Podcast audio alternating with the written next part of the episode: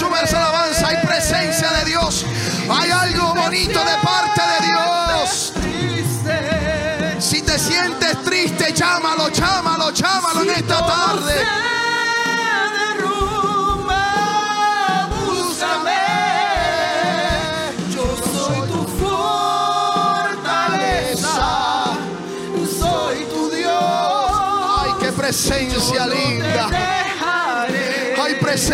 Este lugar.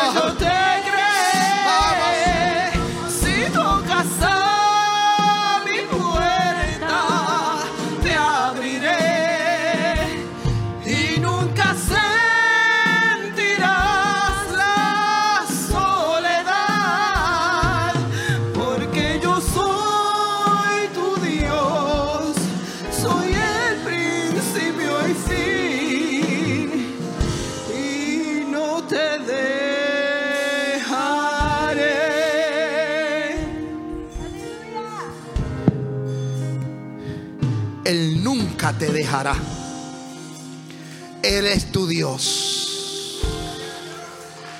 Él es tu Dios. Él es tu Dios. Él nunca te dejará. Él es el principio y fin. Él es tu fortaleza. Y nunca sentirás soledad porque Él es tu Dios. Aleluya. Asimismo, puestos en pie, vamos a abrir el libro de Segunda de Samuel, capítulo 9, versículo 1 en adelante. Libro de Segunda de Samuel, capítulo 9, versículo 1 en adelante. Santo Dios. Libro de Samuel, segunda de Samuel, capítulo 9, y vamos a considerar algunos textos escriturales. Y la palabra en el trino Dios, Padre, Hijo y Espíritu Santo, y la iglesia dice, y la iglesia dice, voz de Dios echa letra y reza de la siguiente manera. Dijo David, ¿ha quedado alguna de la casa de Saúl a quien haga yo misericordia por amor de Jonatán? Y había un siervo de la casa de Saúl que se llamaba Siba, al cual llamaron para que viniese a David. El rey le dijo, ¿eres tú Siba? Y él le respondió, tu siervo.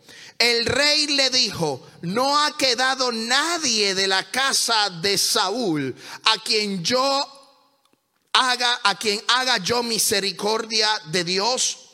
Y Siba respondió al rey, aún ha quedado un hijo de Jonatán lisiado de los pies. El tema del mensaje es la bondad de Dios. Dale la mano al que está a su lado y dígale, la misericordia de Jehová para tu casa. La misericordia de Jehová para tu casa. Puede tomar asiento. Hemos orado por la palabra, hemos clamado. Y esta semana nosotros eh, vamos a hablar eh, un poco sobre esta semana, una semana de agradecimiento, una semana de bondad, una semana de misericordia. Es una semana donde la tradición y la celebración eh, se mezclan para darle paso a lo que es esta semana de acción de gracia. En el 1941, el presidente de los Estados Unidos, Franklin Delano Roosevelt, estableció en el calendario oficial de la nación americana celebrar lo que es acción de gracia. Esta semana, en estos próximos días, las familias se reúnen. Es un tiempo de celebración, es un tiempo de alegría, es un tiempo de convivio. Familias que a lo mejor en todo el año no se pueden ver o a la distancia. Esta semana la gente se reúne, la gente celebra, la gente da gracias a Dios, aunque no vengan a la iglesia, aunque no sean partícipes de alguna religión o de alguna iglesia, la gente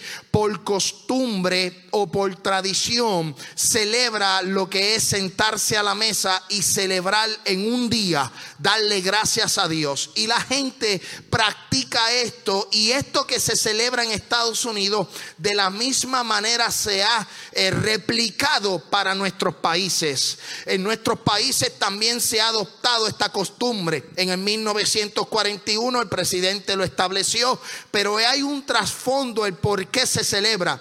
Y es porque en el 1621 los peregrinos que vinieron de Europa y llegaron a una ciudad que llamada Plymouth en Massachusetts que se le conoce como los peregrinos, empezaron a venir a Estados Unidos y los indígenas o los indios de aquel tiempo le enseñaron a los peregrinos cómo cazar, cómo cultivar y cómo cosechar. Y estos peregrinos en, en, en una forma de agradecimiento dieron la mitad como diezmo de esas cosechas. Y por eso es que se establece acción de gracia, un tiempo de dar agradecimientos. Estos peregrinos vinieron a Estados Unidos, vinieron a este continente para echar una vida por delante, establecerse en esta nación y como agradecimiento de las enseñanzas que le dieron los nativos, ellos optaron por dar un diezmo, por dar una bendición y decirle gracias. ¿Sabes que nosotros tenemos una historia muy similar? Nosotros hemos venido a esta nación, hemos venido a este país. Ustedes han llegado a este estado por cualquiera que sea la situación. Pero en esta semana de celebración, de sea por tradición o sea por costumbre, nosotros damos gracias a Dios porque nos tiene con vida, nos tiene con salud, tenemos a nuestra familia, tenemos a nuestros seres queridos, podemos sentarnos en una mesa y decirle gracias Señor, porque dentro de las tormentas, de las vicisitudes, de los momentos difíciles, del mucho trabajo, amén, de poder llegar a esta nación, de conocer la libertad, de poder echar hacia adelante mi familia, de tener esperanza, de vivir el sueño de la libertad, hay que darle gracias a Dios porque Él ha permitido que usted esté sentado en ese asiento en el día de hoy. Yo le doy gracias a Dios por mi familia. Le doy gracias a Dios por cada uno de ustedes. Le doy gracias a Dios por esta iglesia que Dios me ha permitido levantar en esta hermosa ciudad. Y hoy queremos hablar de ese agradecimiento. Queremos hablar del agradecimiento que es un sentimiento de estima y reconocimiento que una persona tiene hacia a quien le ha hecho un favor o ha prestado un servicio.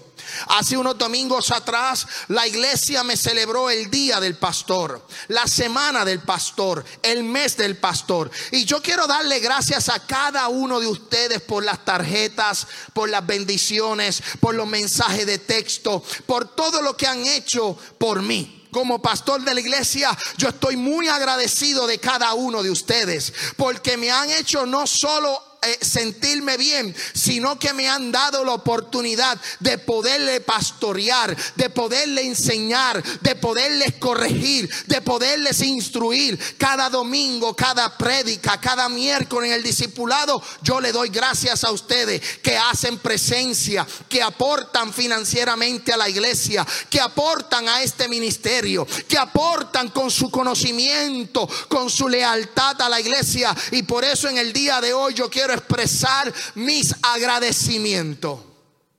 Gracias. Sabes, la Biblia dice que hay que dar de gracia lo que por gracia hemos recibido. Y yo estoy muy contento de poderles tener aquí, domingo tras domingo, escuchando mis prédicas, escuchando a veces mis disparates, mi manera de hablar, mi flow con la que yo predico, con mi acento que a lo mejor es distinto al suyo. Amén. Yo a lo mejor para ustedes sueno cantadito, cambio la L por la R, pero eso es algo cultural y ustedes se gozan. ¿Cuántos dicen amén? Aleluya. Y yo quiero hablar de agradecimiento porque es ese sentimiento de estima y de reconocimiento que una persona tiene hacia otra que le ha hecho un favor. Y usted va a lo mejor pensando, pastor, usted brincó de lo que estábamos hablando hace unas semanas atrás sobre el arrebatamiento de la iglesia. Usted como que brincó el tema. No, vamos a hablar de las dos cosas hoy. Gózate. Mira lo que eh, me, llama mucho la atención de ese texto bíblico. Y es que ese sentimiento de agradecimiento lo tuvo el rey David. El rey David no tuvo el sentimiento de agradecer a la casa de Saúl porque, por lo que Jonatán había hecho en su vida. David tenía un ministerio estable. David tenía un ministerio o un reinado, digo ministerio, pero digo reinado saludable. David estaba en el pic de su vida. David estaba en lo más alto como rey. Una nación consolidada, una nación que se estaba expandiendo. David estaba creciendo como persona. Y él pensando, me imagino yo, y dándole un poco de color a la historia, que David estaba a lo mejor sentado en un sillón, en un couch, en un sofá, y estaba pensando y diciendo, ¿qué será de la vida de la generación de Jonatán y de la vida de Jonatán? Y él me imagino que estaba pensando y diciendo, ¿habrá quedado alguien de esa familia al cual yo sea agradecido por lo que ellos hicieron por mí? Y por eso David mandó a llamar a alguien de la casa de Saúl. Me llama mucho la atención. Mira lo que dice el versículo 1. Dijo David, Segunda de Samuel, capítulo 9, versículo 1. Mira lo que dijo David. David dijo, ¿ha quedado alguno de la casa de Saúl a quien yo haga misericordia por amor de Jonatán? ¿Habrá quedado alguien el que yo haga misericordia?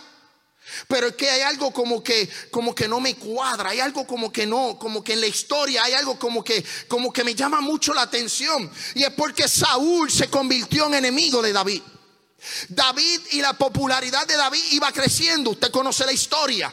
Y David iba creciendo. David le ganó a Goliat. David empezó a, a, tener popularidad, a tener fama. David era un hombre de guerra. Ya no era el pastor de las ovejas. Ahora David era un hombre de guerra. Y Saúl le hizo la vida imposible. Saúl se le fue detrás para matarlo. ¿Por qué? Porque tenía celo. Saúl no quería que David siguiera hacia adelante, porque la gente veía a David como el hombre de guerra y Saúl lo veían como el hombre que se escondió, como el rey que ya Dios había desechado. Pero David en, en, su momento, en el momento en que más alto estaba de su carrera, dijo, ¿hay alguien de la casa de Saúl? ¿Hay alguien que quede que yo haga misericordia? Y es el mismo corazón que el mismo corazón que usted y yo tenemos que tener. Que en el momento más alto de nuestra carrera, que en el momento más alto de nuestra vida podamos tener misericordia de agradecimiento con aquellos que un día nos hicieron mal. Aleluya. Es triste saber que aquel me hizo la vida imposible pues yo espero que se muera. Y esa no fue la actitud que tuvo David. Saúl lo trató de matar. Saúl le tiró con una lanza. Saúl lo persiguió. Saúl lo puso en medio de la guerra para que lo muriera. Tú sabes lo que hizo Saúl. Le hizo la vida imposible. Pero David dijo, después que Saúl murió, después que estaba en el pic de su carrera, dijo, hay alguien que yo pueda tener misericordia. Déjame ir a la casa de Saúl. ¿Por qué? Porque hubo un joven llamado Jonatán, el cual Jonatán y David hicieron pacto. Jonatán era el hijo de Saúl. Jonatán era el hijo de ese rey malvado que estaba persiguiendo a David. Pero como ellos dos tenían una bonita amistad y se habían entrelazado entre ellos, eran panas, eran carnales, eran amigos, eran, eran buena gente, ellos dos eran buena gente, ellos dos compartían. Y cuando Saúl iba a decir algo en contra de David, Jonatán le decía a David, mi papá te está buscando para matarte, mi papá va a hacer esto para acabarte, mi papá va a hacer esto. Y David, en el momento más alto de su vida, de su ministerio, de su reinado, dijo, yo voy a hacer misericordia de aquel que me persigue. Yo voy a hacer misericordia. ¿Por qué? Porque yo estoy agradecido de, esa, de ese hombre llamado Jonatán, que a pesar de que su papá me quería matar, yo voy a hacer misericordia. ¿Sabes qué? Nosotros en esta semana tenemos que practicar la misericordia. Esto es una semana de agradecimiento, ¿cierto? Es una semana que la tradición y la cultura nos enseña a sentarnos en una mesa y dar gracias. ¿Sabes qué? De gracias a Dios por su familia, de gracias a Dios por el que el compañero de trabajo que le hace la vida imposible. Alaba la gloria de Jehová. Ese que le puya, ese que le, que le, que, le, que, le da la puñalada por la, por la espalda. Dale gracias a Dios porque te, eh, por el que te hace daño. Dale gracias a Dios por el que te hace la vida imposible. ¿Sabe por qué? Porque si le das gracias a Dios, ese agradecimiento va a provocar que un día esa persona conozca a Cristo. Hermano, cuando nosotros brindamos amor, amor, en vez de maldad, vamos a alcanzar bendición. Vamos a través de las escrituras. De la misma manera, escúcheme bien, vamos, vamos al rey David. El rey David estaba en su momento más fuerte. El rey era el rey de la nación de Israel, sus dominios se estaban extendiendo. El capítulo anterior, para ir con la palabra, el capítulo anterior dice que David administraba con justicia. Mira lo que dice segunda de Samuel capítulo 8 versículo 15. Por eso digo, David estaba en el pic de su reinado. Estaba en lo más alto. Y dice, y reinó David sobre todo Israel. Y David administraba justicia y equidad a todos sus pueblos. O sea, David estaba en el momento más alto y estaba en el momento más estable. Sus dominios se estaban extendiendo. No había quien le hiciera la guerra. No había quien se le fuera en contra porque Jehová caminaba con David. Jehová estaba con David. Jehová hablaba con David. Jehová estaba con David. Esto es una de las historias más lindas que yo, a mí me encanta predicar y es una de las historias que yo la leo y la leo y la leo y la leo y me la vivo. Porque yo me imagino este hombre, un hombre que, que, a principio era un pastor de ovejas, un hombre que nadie, un joven que nadie lo reconocía y ahora está sentado en el palacio del rey. Y ahí está reinando, gobernando. Pero ¿qué pasó? Que el trono de David, el trono de David, escúcheme bien, el trono de David hubo una promesa sobre el trono de David. Y Dios le dijo a David, si tú me eres fiel, si tú guardas mis mandamientos, si tú guardas mis pactos, tu, tu trono será eterno. Yo estaré contigo. Pero lamentablemente David a través de su carrera pasó por diferentes situaciones. David pasó por momentos muy difíciles, derramó demasiada sangre, él fue mucho a la guerra. Eh, llegaron momentos en su vida que David eh, eh, estuvo aquí, de momento estuvo hacia abajo. la vida de David no fue una vida muy fácil tampoco. Y la promesa estaba sobre el reinado de David. Pero David no hizo las cosas como Dios quería que él las hiciera. Por eso cuando se levanta su hijo Salomón, el reino de David, el reino de Israel todavía se mantenía unido. Todavía estaba bajo el reinado de, la, de, de David y de su hijo Salomón. Pero ¿qué pasó? Salomón hizo las cosas mala delante de los ojos de Dios. Él no se perdió. Hay gente que dice que Salomón se perdió, pero cuando usted lee los escritos de Salomón, usted se va a dar cuenta que Salomón, dentro de todo su, su tiempo, dentro de todo su reinado, fue un hombre común y corriente que tuvo altas y tuvo bajas. Pero no hizo las cosas como Dios le dijo que las hiciera, que guardara los estatutos, que más guardara los mandamientos, que siguiera la ley. Él hizo en un momento dado lo que le dio la gana. ¿Y qué hizo Dios? Dios dividió el reino. Después que Salomón murió, el reino se dividió. Los del norte y los del sur. Estamos hablando de agradecimiento, pero tengo que hablarle un poco sobre el reinado de David y del trono de David para que usted entienda que la promesa que Dios le dijo a David de mantener el trono eternamente no se cumplió con David no se cumplió con Salomón, pero se cumplió y se va a cumplir con un personaje llamado Jesús de Nazaret.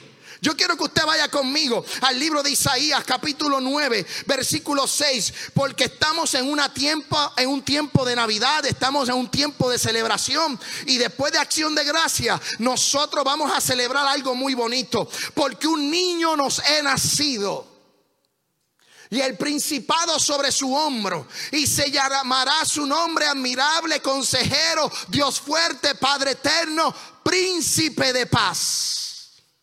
Versículo 7. Sígame con las escrituras. Mira lo que dice. Lo dilatado de su imperio y la paz no tendrán límite sobre el trono de David y sobre su reino, disponiéndolo y confirmándolo en juicio y en justicia desde ahora y para siempre. El celo de Jehová de los ejércitos hará esto. El profeta profetiza y dice, ¿sabes qué? El trono de David seguirá eternamente, no con David, no con Salomón, pero vendrá uno, un niño, que el cual será llamado admirable consejero, Dios fuerte, Padre eterno, príncipe de paz, lo dilatado de su imperio, y su imperio no tendrá límites. Con Jesús se va a cumplir la promesa que hizo Dios a David. Alguien que descendiera de, esa, de ese linaje de David, alguien iba a salir de esa casa a tomar posesión. Pero cuando él vino la primera vez, él vino como un hombre común y corriente. Jesús descendió a la tierra, nació en un pesebre, amén, tomó, ¿verdad? Eh, eh, tomó un vientre alquilado, si podemos decir así, nació, se hizo hombre, nació en un pesebre, tuvo su ministerio hasta que llegó a la muerte de la cruz. ¿Para qué? Para darnos vida. Él no tomó posesión de su reinado en ese momento. Él no tomó posesión del palacio. Por allí andaba César y por allí andaba Herodes. Jesús vino a la tierra, ese niño nacido que iba a nacer, ese padre admirable, consejero, vino a qué? A enseñar, vino a qué? A, a, libertar, a dar libertad a los cautivos. ¿Qué vino Jesús a la tierra? A dar salvación y vida eterna. Murió, resucitó y ahora está a la diestra del Padre por lo cual se le dio un nombre que es sobre todo nombre. Denle ese aplauso al Señor. Ahora está a la diestra del Padre. Ahora sabe lo que hace. Ahora está intercediendo por ti, está intercediendo por mí. Está clamando por ti, está clamando por mí. ¿Sabes qué? Él dice, abogado tenemos con el Padre. Ahora tú tienes un abogado. Amén. No uno de esos fatulos por ahí que te roba el dinero, no.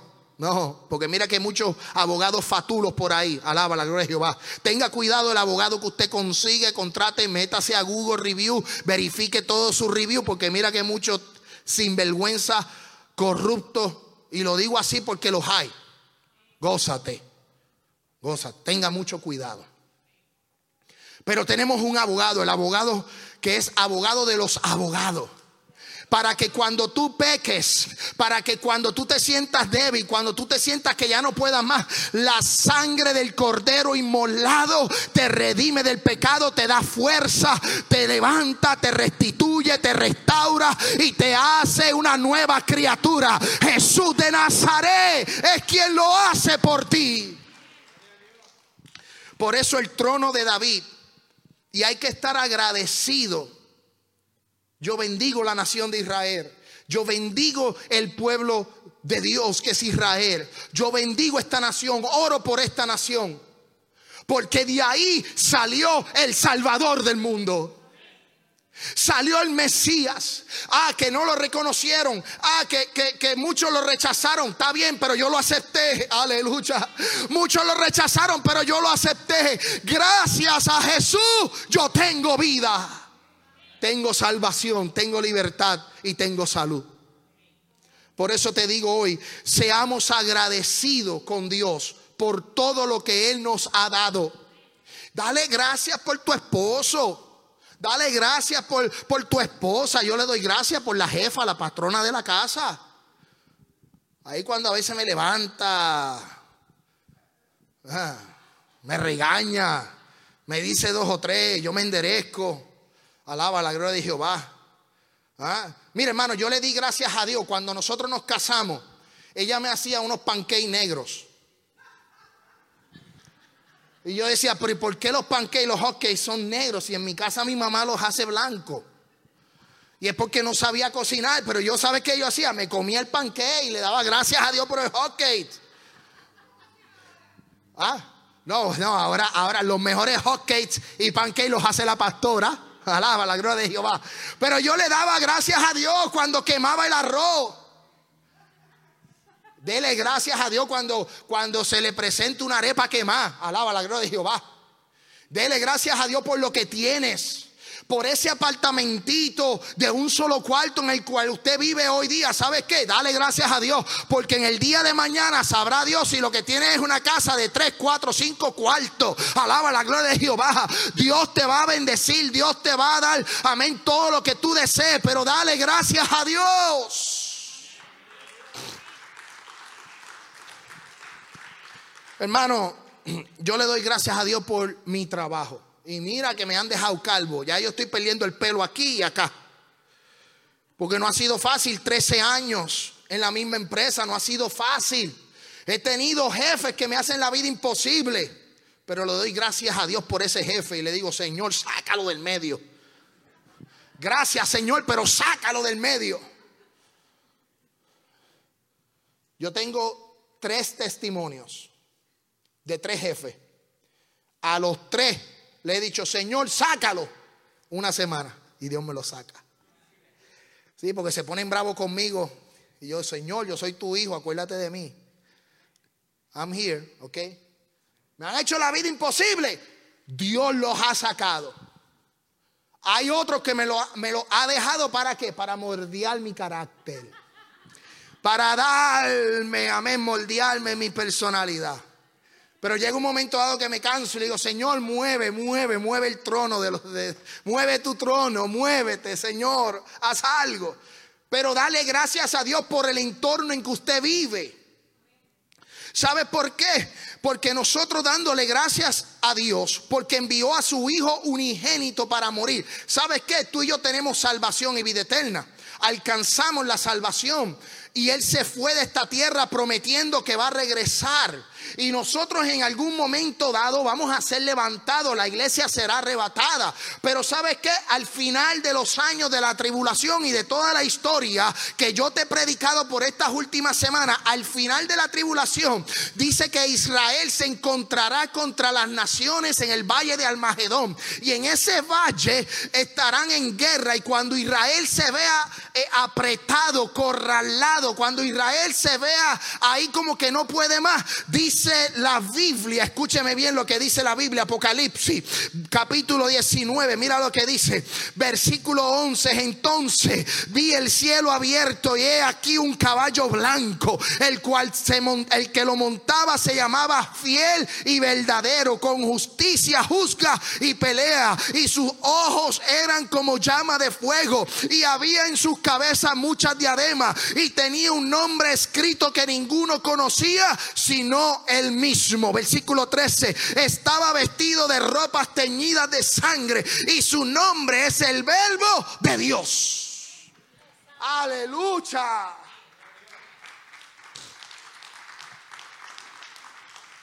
Eh, escúcheme bien esta historia que le voy a contar ahora. Por eso yo le doy gracias a Dios por lo que Él hizo en mí.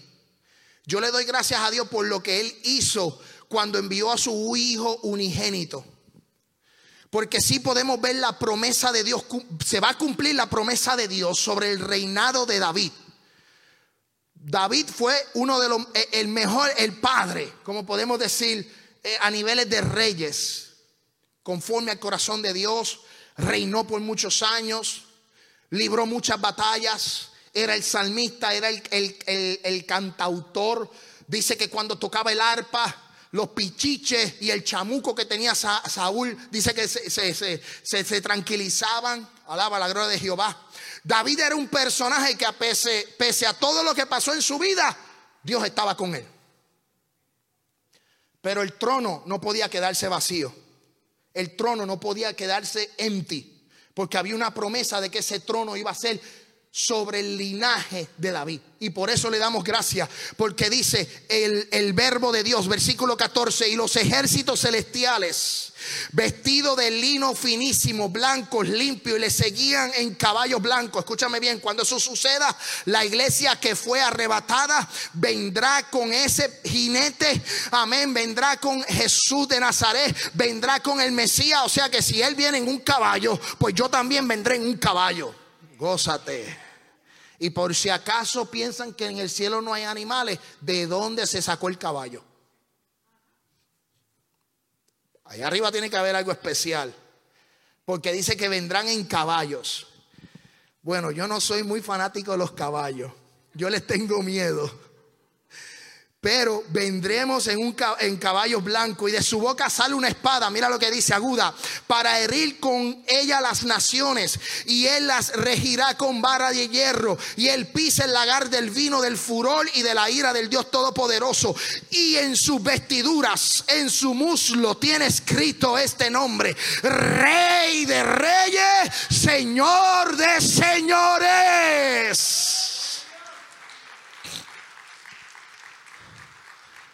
El rey de reyes y señor de señores, descenderá para qué? ¿Para qué va a descender? Para entonces tomar posición y reinar en la tierra por mil años. Y cumplirse la palabra profética que le entregó Samuel a David cuando le dijo, tu reinado será eterno. Aleluya. ¿Por qué? Porque del linaje de David salió uno llamado Emanuel, Dios con nosotros. Salió uno llamado Jesús de Nazaret. Salió uno para morir, para morir, para morir y resucitar y tomar posesión del reinado. Por eso yo le doy gracias a Dios. Le doy gracias a Dios por la salvación que Él me ha entregado. Le doy gracias a Dios por la esperanza que yo tengo. ¿Cuál es mi esperanza, Pastor Ismael? Bueno, mi esperanza es que tenga vida eterna. Esa es mi esperanza. Y esa es la esperanza que yo le brindo a todos ustedes. Y es la esperanza que yo te digo, ¿sabes qué? Porque un niño nos he nacido, hijo nos he dado, y el principado sobre su hombro, y se llamará admirable consejero, Dios fuerte, Padre eterno, príncipe de paz. Versículo 7 del libro de Isaías dice, y lo dilatado de su imperio y la paz no tendrá límite. En esos mil años que Jesús reine sobre la tierra y que yo voy a estar reinando con Él porque yo vengo con Él del cielo. Yo fui arrebatado, pero voy a regresar al final de los siete años. Yo voy a regresar y voy a regresar con posición. Amén. Voy a regresar para regir a las naciones. Yo voy a poder juzgar a las naciones con el Mesías. Aleluya. Por eso hay que darle gracias a Dios. Es un tiempo de agradecimiento. Pero ¿sabes qué? Vamos a regresar a la historia. Mira lo que dice la Biblia en Primera de Samuel capítulo 18 y versículo 1 para ir siguiendo en la historia. Aconteció que cuando él hubo acabado de hablar con Saúl, para que usted entienda la historia. Aconteció que cuando él hubo acabado de hablar con Saúl, el alma de Jonatán quedó ligada con lo de David. Y lo amó como a sí mismo. Ese texto ha sufrido malas interpretaciones. Lo han querido aplicar a una relación homosexual. Se le ha dado esa interpretación, mucha gente le ha querido dar esa interpretación. Pero ¿sabes qué? Cuando yo amo a una persona, y yo quiero poner un ejemplo, Jimmy, a ese hombre yo lo amo, lo aprecio, lo quiero, cuido por él, él cuida de mí, nos amamos, oro por él, él ora por mí, me cuida. Eso es amor. Por eso una el fruto del espíritu, el fruto, y eso lo aprendí yo recientemente, un solo fruto, alaba la gloria de Jehová. Lo aprendí recientemente, dice, el fruto, el fruto del espíritu. Dice, amor, paz, benignidad, paciencia. Sabes que nosotros mora el Espíritu Santo y ese fruto, un solo fruto, da en nosotros amor y nosotros tenemos que amar. Tenemos que amar. Yo tengo que amar a mi prójimo, a mi hermano. Oh, que no es fácil las batallas, las situaciones, las peleas que yo he tenido. Sí, no es fácil. Hermano, yo he tenido situaciones Yo he tenido momentos difíciles en mi vida, pero cuando está el amor de Dios en mí, se ve reflejado hacia la otra persona. Y puede ser que al momento yo me moleste. Y puede ser que al momento yo me enoje. Usted no sabe cuántas veces yo me he enojado con la suegra y tengo que seguir amándola. Te amo, suegrita linda, que me ve por las redes sociales. Es una de mis fans número uno en la página de internet. Aleluya. Tengo que bendecir a la suegra. Usted sabe cómo es esto. Pero ¿sabes qué? Yo tengo que amarla. No hacer como Pedro, que lo negó porque le sanó la suegra. No, son bromas. Son bromas. Son bromas. Eso no lo dice la Biblia. Pero ¿sabes qué? Melissa te está riendo. Ama a tu suegra que está aquí. Melissa, ama a tu suegra. ¿Sabes qué? El amor tiene que estar presente. Por eso David Dice que, que, se recordó cuando estaba en el palacio y dijo, yo tengo que hacer misericordia por la casa de Saúl. Saúl fue el enemigo más grande que tuvo David, no fue Goliat. A Goliat lo enfrentó y en menos a lo mejor de 30, 40 minutos lo había vencido, le había cortado la cabeza, pero a Saúl lo tenía machaca que machaca, machaca que machaca. Si quieres machacarle la cabeza al diablo, tienes que tener el poder de Dios. Hay que, sí, se le dio la machaca, machaca, machaca. Hermano, imagínate Saúl día y noche planificando en contra, planificando en contra, machacando, machacando, machacando, machacando. Hermano, y David en toda su carrera dijo, yo tengo que hacer misericordia por la casa de Saúl. Hubiera sido yo, hubiera dicho, yo voy a hacer misericordia por la casa de Jonatán. Pero por eso es que David tiene el corazón conforme al corazón de Dios. ¿Usted me sigue? Mira que, mira qué hermoso David. David dijo, yo voy a hacer misericordia por la casa de Saúl.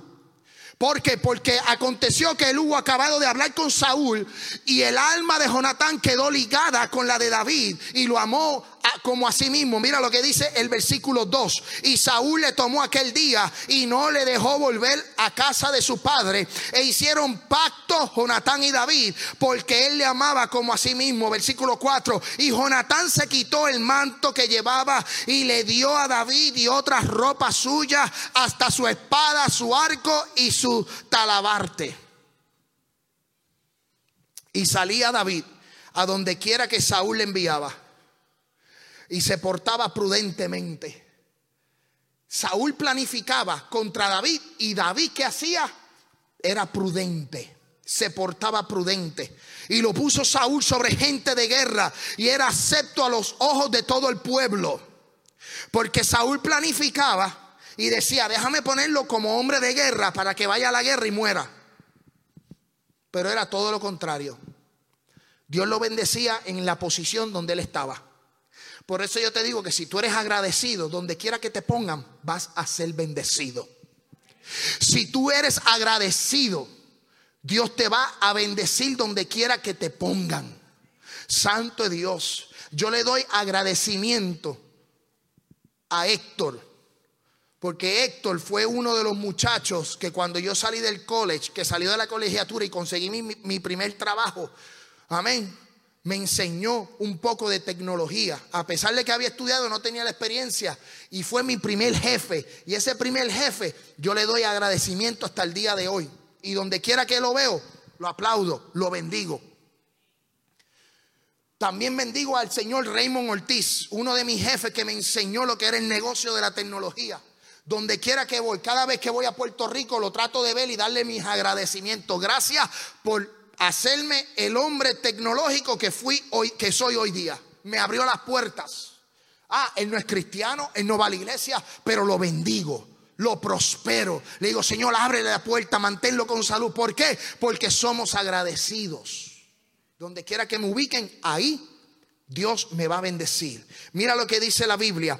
Versículo 6. Aconteció que cuando volvían ellos, cuando David volvió de matar al filisteo, salieron las mujeres de todas las ciudades de Israel cantando, danzando para recibir al rey Saúl, con panderos, con cánticos de alegría y con instrumentos de música. Versículo 7. Y dice, cantaban las mujeres, danzaban y decían, Saúl hirió a sus miles y David a sus diez miles. Y se enojó Saúl en gran manera y le desagradó este dicho y dijo, a David dieron diez miles y a mí miles y no les falta más que el reino.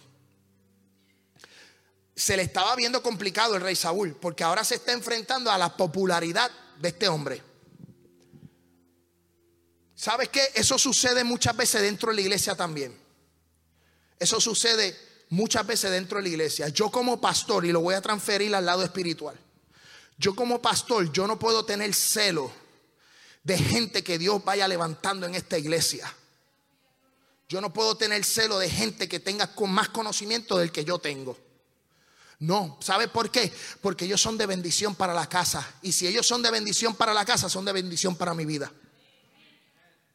¿Ah? Y eso es algo muy importante que la gente tiene que reconocer. Y eso es uno de los grandes problemas de la iglesia hoy día que hay pastores que ven cuando alguien se va levantando en un ministerio y tratan de, de, opacarlo, tratan de, de, encerrarlo porque tienen celos. Yo le voy a decir la verdad, yo no tengo, a mí eso no me da. Y si me diera, le voy a decir, Señor, ten misericordia de mí y, y házmelo ver. Porque aquí todos estamos para crecer en el Evangelio son de bendición. Somos el cuerpo de Cristo. Unos podrán enseñar, pero otros podrán profetizar. Otros podrán profetizar y otros podrán salir a evangelizar. Otros salen a evangelizar y Dios levantará apóstoles porque es lo que Dios ha bendecido a la iglesia. Yo creo que una iglesia saludable, que es lo que hemos estudiado por alrededor de unas 3, 4, 5 meses, es una iglesia que tiene ministerios dentro de esta congregación, dentro de la congregación que se puedan expandir, que puedan establecerse y no puede haber el celo. Por eso David empezó a sentir el celo de Saúl. Mira, vamos, vamos a la historia. Vamos a segunda de Samuel. Son las tres y media vamos terminando ya. Samuel, segunda de Samuel, capítulo 9. Silvio, vamos agarrando el piano, gózate en esta tarde. Gózate en esta tarde. Gloria a Dios. Al ministerio de adoración que pase. Vamos a pasar. Vamos a estar preparándonos para, mira, cantar esa alabanza nuevamente. Y usted, mire, hermano, dele gracias a Dios. Cuando usted se sienta solo, no se, no se sienta solo. Dios está con usted. Dios es su principio, Dios es su fin, Dios es su puerta. Dios es el pan de vida, Dios es el agua que salta para la vida eterna. Amén, santo Dios. Jesús dijo, yo soy, amén, eh, la vid verdadero. Mi Padre es el labrador. Gloria a Dios, aleluya. Gózate en esta tarde. Mira lo que dice la Biblia en el libro de segunda de Samuel, capítulo 9, versículo 3, y dice, y el rey le dijo, no ha quedado nadie de la casa de Saúl a quien haga yo misericordia de Dios. Y Siba respondió al rey, aún ha quedado un hijo de Jonatán lisiado de los pies. Lisiado de los pies, lo que había quedado de la casa de Saúl. Posiblemente alguien muy relacionado, muy cercano a Saúl de la casa de Jonatán. Y a David no le importó la posición que él tenía para acordarse del pacto que había hecho con Jonatán. Mucha gente habla o predica sobre este texto bíblico donde te vas a sentar a la mesa del rey, vas a comer en la mesa del rey, te vas a poner las vestiduras del rey, pero son muy pocos que le prestan la atención a la misericordia que hace David. Cuando hablamos de misericordia, cuando hablamos de agradecimiento, cuando hablamos de bondad, amén, eso es lo que nosotros tenemos que practicar como seres humanos. Sí, van a venir gente como Saúl, van a venir gente que tiene el espíritu de Jezabel, el espíritu de Absalom, el espíritu de Nabucodonosor, el espíritu del anticristo. Vendrán gente que te hará la guerra, vendrán gente que te harán la vida imposible, vendrán gente que no te quieran saber ni de ti. Habrán familiares que quieran ver tu cabeza en el piso, pero sabes que cuando tú tú practicas el agradecimiento, la bondad, el amor, la paciencia, la benignidad, amén, eso va a transformar la familia, eso va a transformar a los hijos que están en la calle, el amor va a transformar, Santo de Dios, a esa persona que está en la calle, amén, que está afuera, ese es el amor que va a transformar. ¿Qué fue lo que practicó Jesús en la cruz del Calvario? Amor. Amor. Que fue a una cruz, lo azotaron, lo escupieron, le pusieron una corona de espina. Amén, santo de Dios. Yo me regocijo con esta, esta historia porque Jesús fue a aquel lugar a ser juzgado como un pecador. Hermano, póngase a pensar, nació en un pesebre. Nació en un pesebre, no tenía dónde recostar la cabeza. Los fariseos le tiraban constantemente. Los escribas y los saduceos, los romanos, los mismos judíos querían, le tiraban, le cuestionaban, le querían hacer trampa. Pero Jesús mostró amor. David mostró amor, David mostró agradecimiento. Por eso cuando te sientes esta semana en la mesa con tu familia, que a lo mejor todo el año no te sientas en la mesa, pero este es el día en donde te sientas en la mesa y toda tu familia ahí agarrado de la mano, dale gracias a Dios. Dale gracias por todo lo que tienes por todo lo que has alcanzado, por todo lo que Dios ha permitido que tú vivas, porque lo que has vivido son experiencias. Yo he vivido muchas cosas, tengo 43 años, voy a cumplir 44 en una próxima semana. Pero en estos 43 años he podido vivir diferentes experiencias y no las cambio. ¿Sabe por qué? Porque me han hecho ser el hombre que soy hoy día. Ah, que a lo mejor diría, lo hubiera hecho de esta manera o de la otra. No sé, pero el destino me llegó aquí. El propósito de Dios me llevó aquí. Y sí, no he sido perfecto, pero le doy gracias a Dios por mis hijos le doy gracias a Dios por mi familia. Sabes, yo me pongo a mirar otros ministerios y digo, wow, el hijo de este, de este pastor es músico, trabaja en el ministerio, trabaja en la iglesia. He visto otros pastores que los hijos están fuera de la iglesia. Pero yo no miro eso, yo miro los míos, yo miro mi casa y digo, gracias Señor, porque mis hijos cuando decimos vamos para la iglesia, no me dicen que no. Me dicen, papi, vamos para la iglesia. Ah, que no cantan, no predican. Tranquilo, que en su momento Dios los va a sacudir. Pero le doy gracias a Dios que tienen el deseo de llegar a la casa de Él.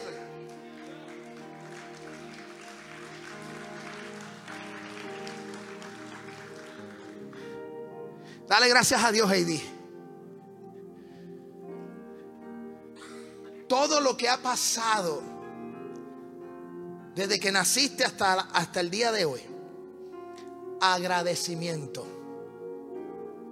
Dale gracias a Dios. Porque hasta el día de hoy te tiene ahí sentadita. Tienes dos piernas. Tienes uno, un hijo hermoso. Dale gracias a Dios por las luchas y por las pruebas. que a veces llegan a nuestra vida. ¿Hasta cuándo, Señor? ¿Hasta cuándo? Y a veces nosotros decimos, Melvin, ¿hasta cuándo pasará esto? ¿Qué es lo que está pasando? Dale gracias a Dios. Dale gracias a Dios porque tienes buenos amigos. Dale gracias a Dios porque a lo mejor tu papá está cerca de ti. El mío está en PR, no lo puedo ir a ver. Llevo tres años sin verlo, simplemente por cámara. Hay otros que no lo tienen presente. Hay otros que sus papás no pueden estar aquí, no están aquí ya. Dale gracias a Dios. Cuando te sientas en esa mesa, no es el pavo, no es el turkey. Tal vez no es la baleada que te puedas comer ese día. O las pupusas que te quieras comer ese día. A lo mejor eso es lo que tienes. ¿Sabes qué? Dale gracias a Dios. Porque yo te puedo garantizar algo, que vendrán tiempos mejores. Todos los procesos para que nosotros nos levantemos. Todas las situaciones para que nosotros creamos en nosotros. Dios te está haciendo un hombre más fuerte, una mujer más fuerte, una mujer inquebrantable. Los cantazos de la vida, las situaciones de la vida es para que tú crezcas como hombre y crezcas como mujer. Y David dijo, David dijo, ha quedado alguien de la casa, un hijo de Jonatán, lisiado de los pies, le dijo Silva. Entonces el rey le preguntó, ¿dónde está? Y Silva le respondió, he aquí en casa de Maquir, hijo de Amiel, en Lodebar. Entonces envió el rey David y lo trajo a la casa de Maquir, hijo de Amiel, de Lodebar. Y dice el versículo 6. Y vino Mefiboset hijo de Jonatán, hijo de Saúl, a David, y se postró sobre su rostro e hizo reverencia. Y dijo David a Mefiboset, él respondió, he aquí tu siervo, y le dijo David, no tengas temor, porque yo a la verdad haré contigo misericordia por amor de Jonatán, y te devolveré todas las tierras de Saúl tu padre, y tú comerás siempre en mi mesa. Yo te puedo decir que te vas a sentar a la mesa del rey. Pero Mefibosé no se sentó en la mesa del rey si David no se hubiera levantado y hubiera hecho misericordia sobre la casa de Saúl. Para que Mesibosé se sentara en la mesa, tuvo que levantarse un hombre con misericordia, con amor, con paciencia, con bondad, para entonces restituir a alguien que necesitaba estar en la casa del rey. Para que alguien se siente en esta casa, tiene que haber un cristiano que se salga a la calle, que le diga a la familia, ¿sabes qué? Hay un Dios que yo conocí, hay un Dios que me libertó, hay un Dios que me cambió. Alguien tiene que decir lo que Dios, lo que Dios ha hecho en uno. ¿Sabes por qué? Porque hay que dar de gracia lo que por gracia has recibido. Puestos en pies. Para que Mesiboset se pudiera sentar en la mesa del rey, se levantó un David. Y hoy yo predico sobre esta palabra y te digo, ¿cuántos David hay aquí en la casa? ¿Cuántos David hay aquí en la casa que puedan identificar la necesidad de alguien? Que puedan identificar el momento difícil de una persona y puedan aportar con agradecimiento y bondad lo que ustedes y lo que yo he recibido. Inclinemos vuestros rostros.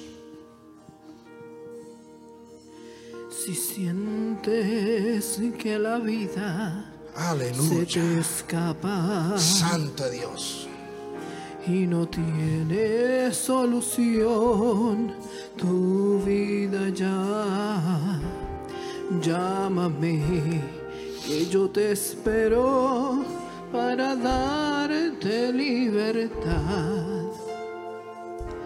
Yo te amo así ¿Cómo estás? Dígaselo al Señor. Si das vueltas y más vueltas y no puedes más. Si, tu vida si sientes pasar hacia el frente, te invito. Pase conmigo aquí si deseas pasar. Aquí está el altar abierto. Que yo te espero para Medita en esa alabanza soy tu Dios, tu Salvador. Dígaselo al Señor. Y si te sientes triste, llámame. Si todo Dígaselo al Señor. Derrumba, búscame. Yo soy tu fortaleza conmigo. Acércate aquí a la casa, acércate aquí. Hoy tú eres el David que va a levantar a Mefibosé. Hoy tú eres el David que vas a hacer misericordia con otros. Dígaselo al Señor.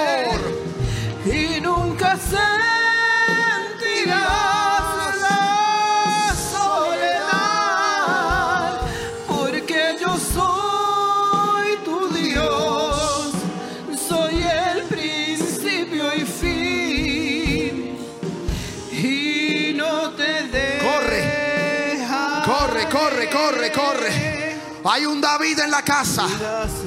Hay un David que haga misericordia. Hay un David que haga misericordia. Hay un David que haga misericordia. Ya no encuentra la felicidad. Búscame que yo te espero para darte mi verdad. Soy tu Dios, tu Salvador. Vamos a clamar, vamos a clamar. Aleluya. Y si te sientes triste, Dígaselo al Señor. Llámame. Dígaselo al Señor. Si todo se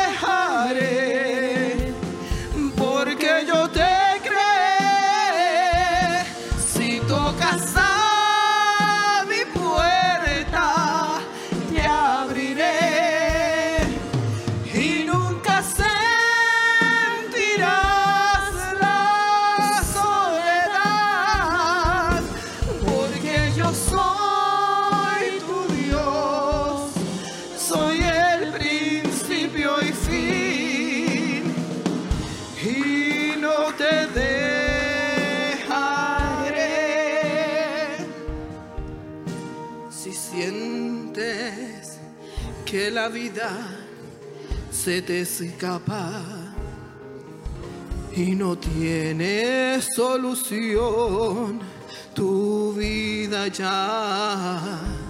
Llámame, yo soy tu pronto auxilio en la tribulación.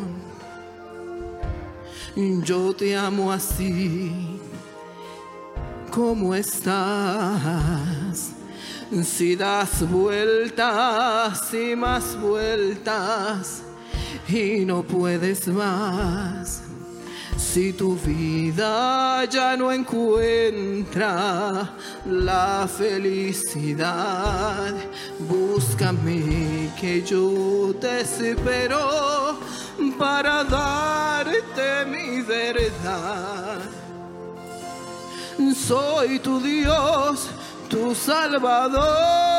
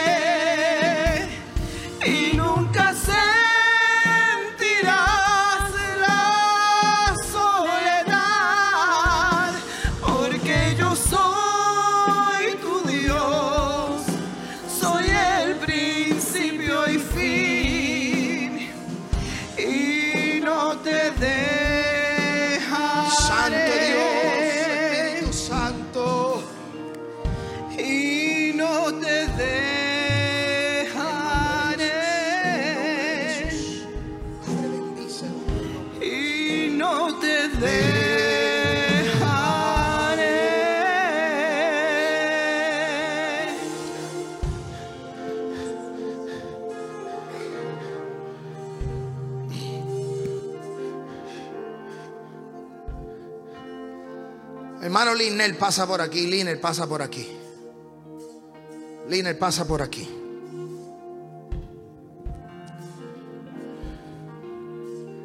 Yo quiero que la iglesia ore por el hermano Linel.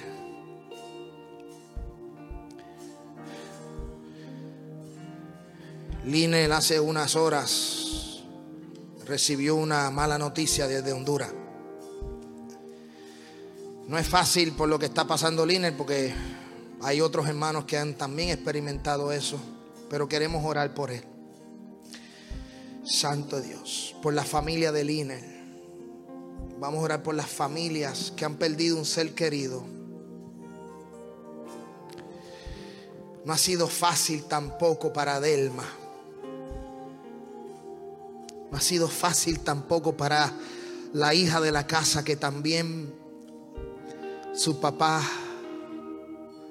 partió a morar con el Señor.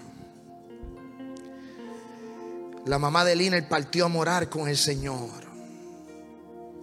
Son tiempos difíciles que llegan a sus vidas. Son tiempos duros que llegan a nuestras vidas. Y vamos a orar por fortaleza. Vamos a orar por fortaleza. Yo le pido a la iglesia que extiende sus brazos. Mana Ninoshka, pasa por aquí. Ora por la hermana Delma. No ha sido fácil los cambios en tu vida. No ha sido fácil los cambios. No ha sido fácil, pero hay un David que hace misericordia. Hay un Dios que está en los cielos que tiene misericordia. Hay un Dios que tiene su mirada hacia ti, hija.